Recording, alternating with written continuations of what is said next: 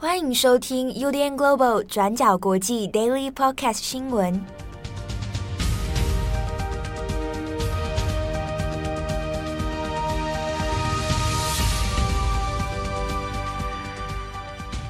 Hello，大家好，欢迎收听 UDN Global 转角国际 Daily Podcast 新闻。我是编辑七号，我是佳琪。今天是二零二一年六月三日，星期四。好的，今天的 Daily Podcast，首先第一条，我们来讲一下关于疫情跟疫苗的一个新的讯息哦。好，那大家最近都很关心这个疫苗到底买不买得到，然后这个配送的状况是如何。那美国这边啊，已经由这个国务院的布林肯有宣布哦，因为先前其实大家也看到说，拜登有信誓旦旦的说，一定会准备好一些专门给援助给外国哈，配送给外国的疫苗，但是一直没有讲它的时间点跟它的流程。那现在其实外界也很关心，尤其是在像美国以外的地方哦，在印度，在其他地方，美洲等等哈，那都有一些疫情重新燃烧的这个状况。好，那布林肯现在已经说，他说他现在目标呢，呃，在六月底之前可以向国外去送出八千万剂的疫苗，啊，但是这个详细的分配方法，这八千万剂要怎么分配？谁哪一个国家会是第一个？那要分配多少剂量哦？这个目前还不晓得。不过最快在美国时间的六月三号会宣布，最晚会在两个星期之内。就会知道。好，那这一个疫苗的分配机制呢，现在是由美国跟 COVAX 来共同去进行的哦。那这个也大家关心说，那八千万剂会怎么样来分配？目前在外媒的一些关注焦点里面，其实普遍大概可以推估了哈。那可能首要的目标还是给现阶段来说疫情最严重，而且它相对取得疫苗不容易的国家。那比如说，可能在印度，可能在拉丁美洲等等。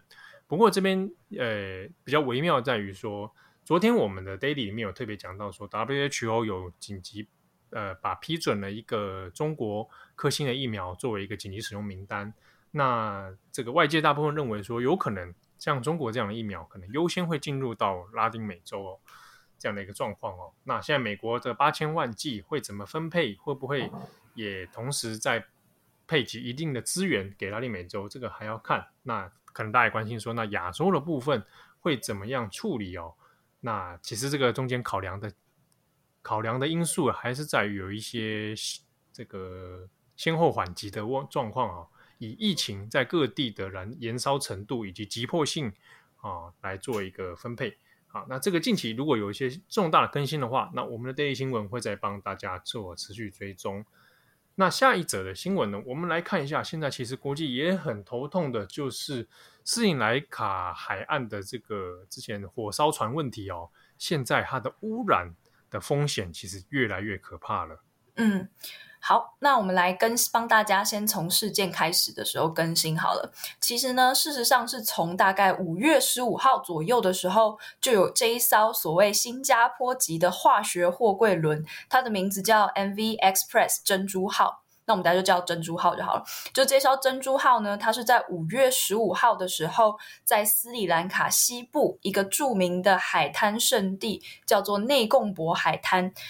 那他呢，就在五月十五号的时候，在内贡博海岸差不多十公里处的地方通报遭遇了失火的事件。那虽然呢，船上的船员都在第一时间已经平安撤离了，但是火烧船的状况呢，却一直到六月一号的时候才正式受到掌控。那在这一次就火烧船的事件当中呢，因为这艘船它是一个化学货柜轮，那船上装载的就是有好几百吨的硝酸啊、润滑剂啊、化妆品原料，还有非常大量的聚乙烯颗粒。那这个聚乙烯颗粒就是我们知道所谓用来制作塑胶袋的这个主要原料。那这一些很大量的化学原物料呢，都在海上燃烧，那或者呢是被冲刷到这个内贡博海岸上。那也因此呢，就造成了非常严重的自然破坏的状况。那有相关的新闻照片呢，也都显示出整个海滩上都是这些塑胶的微粒，还有人以为说就是看起来很像是整片的沙滩，但其实全部都是塑胶微粒。那这一次的这个新加坡火烧船事件呢，也被斯里兰卡官方正式定调为是国家史上最惨重的海洋灾害。事件呢，从五月中旬的时候就爆发。不过呢，这艘火烧船呢，一直因为是化学原料引起的火灾，所以一直没有办法扑灭。但事情呢，是一直到这个礼拜的周一，也就是五月三十一号的时候，终于成功控制出了这一起火势。不过呢，因为珍珠号它的船身结构已经严重受损。于是到六月一号的时候，这艘船就开始明显下沉。那虽然呢，救灾的团队试着要把这艘失火的货轮拖到外海来控制污染的灾情，但是呢，状况却没有那么乐观。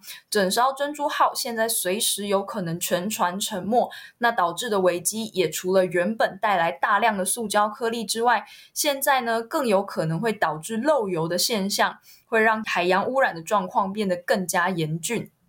那现在的做法呢？根据斯里兰卡的官方这边说法，目前是打算派出专业的潜水员下潜到二十二公尺深的海底来进行手动抽油。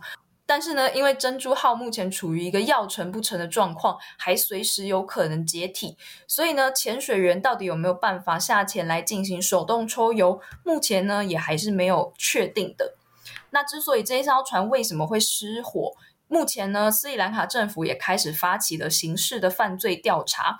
在我们前面提到已经安全撤离的这二十五名船员中呢，包括船长、轮机长、大副，现在呢都已经被斯里兰卡禁止出境了。那整起事故的详细调查也还需要等到更多的资料出来才能够确定。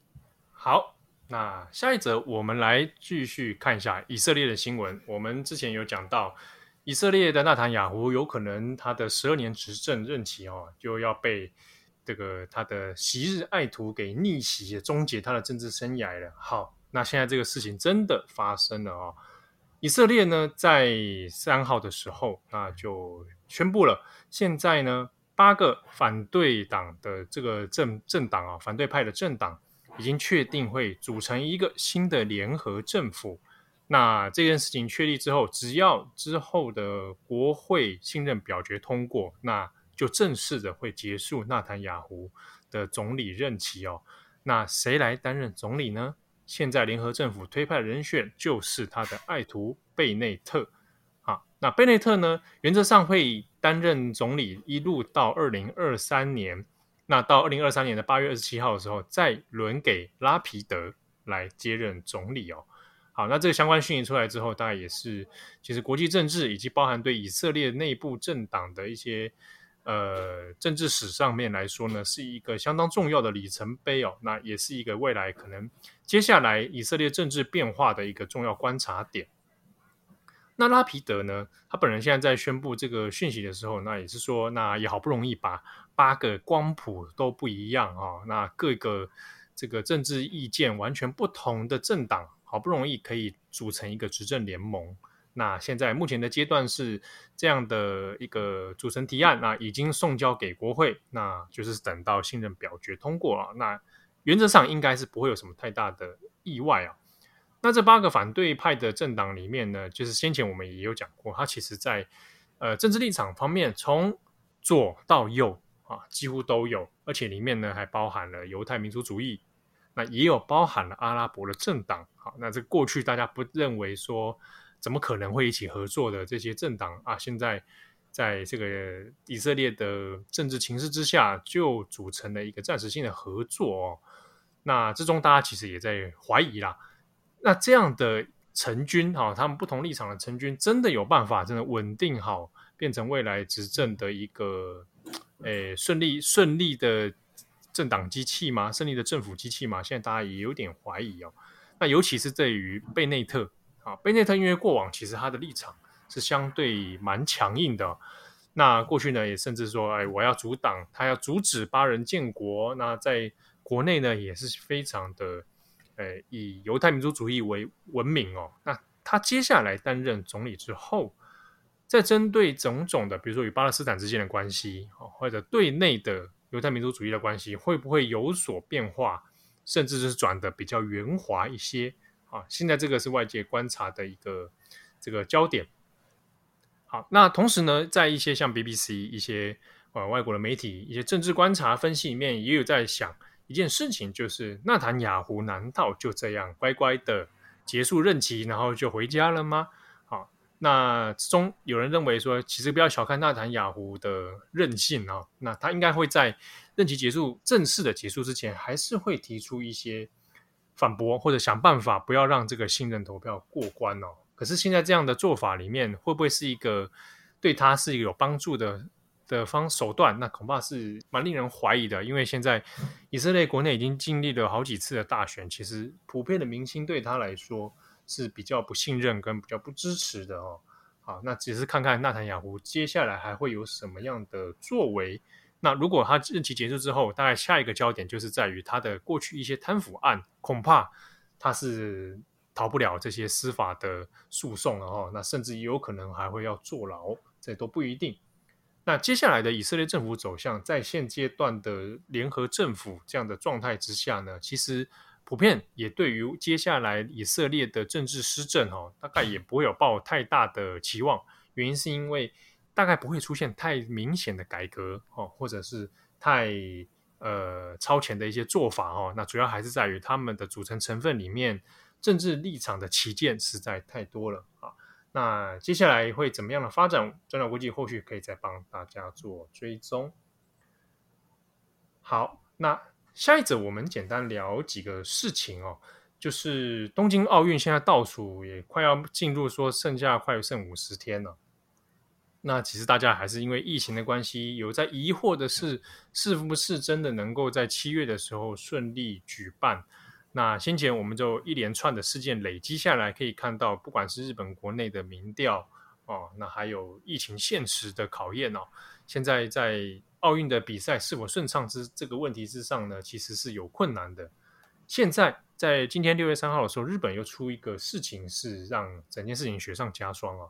我们知道，在奥运举办的时候，除了选手以及选手的相关人士之外呢，现场其实还会有工作志工，这个 volunteer，他们会征很多的志工哦。好，那原本在这个大会里面会说需要用到调动到的人力有大概八万人。不过呢，今天三号里面出一个新闻是在讲，当中已经有到现在为止已经有将近一万多人已经选择辞掉了，好，而且这个数字可能还会持续增长。那到时候如果在比赛之前越来越多职工都辞掉的话，那马上就会出现人力调派的不足问题哦。那到时候可能场馆就会面临没有人管理，以及原本政府说的要在各个场馆设立一些检查站。啊，那设立一些跟防疫相关的一些设施，那到时候你人力怎么办？那这是个一大问题哦。尤其是现阶段，本来要调派护理师啊，所谓呃由中央来特别调派或全国各地的护理师调用一定的人数来做现场的支援，但是因为现在有护理师跟这个志工辞职一样哦，选择是如果到时候真的要调派的话，他会坚决不出，啊，坚决不出来做这些。人力的资源哦，所以如果变成背后里面有非常多的民众，其实是直接来背锅的，所以到时候现场会发生什么样的事情，其实现在也很难说。那只是整体来讲，对于官方要举办奥运这件事情哦，现在是看起来是越来越困难了。那接下来还会怎么样的发展？那我们可以再做持续的追踪。好，佳琪，最后你有什么想说的？哦 干嘛？你觉得我今天存存在感很低是不是？我想说，我一个人讲的好。其实我已经离线了。我们最后来闲聊一下就好了。好啊，你要闲聊什么？我正在想。你最近有追剧吗？大家最近应该在家都在追剧。哎、欸，我没有追剧哎，放长的直播。这因为我发现我看电脑时间变长了，然后就最近最近视线模糊。我想说，难道是我年纪大了吗？发生的真不是时候。我最近是在看那个，可它的名字很长，是有多长啊？是轻小说吧？轻小说才那么长吧？但它是漫画改编，它是那个绝对会变成 BL 的世界 VS 绝不想变成 BL 的男人，哦、我觉得很好看。哦，我知道这一部，它它的中文版官方。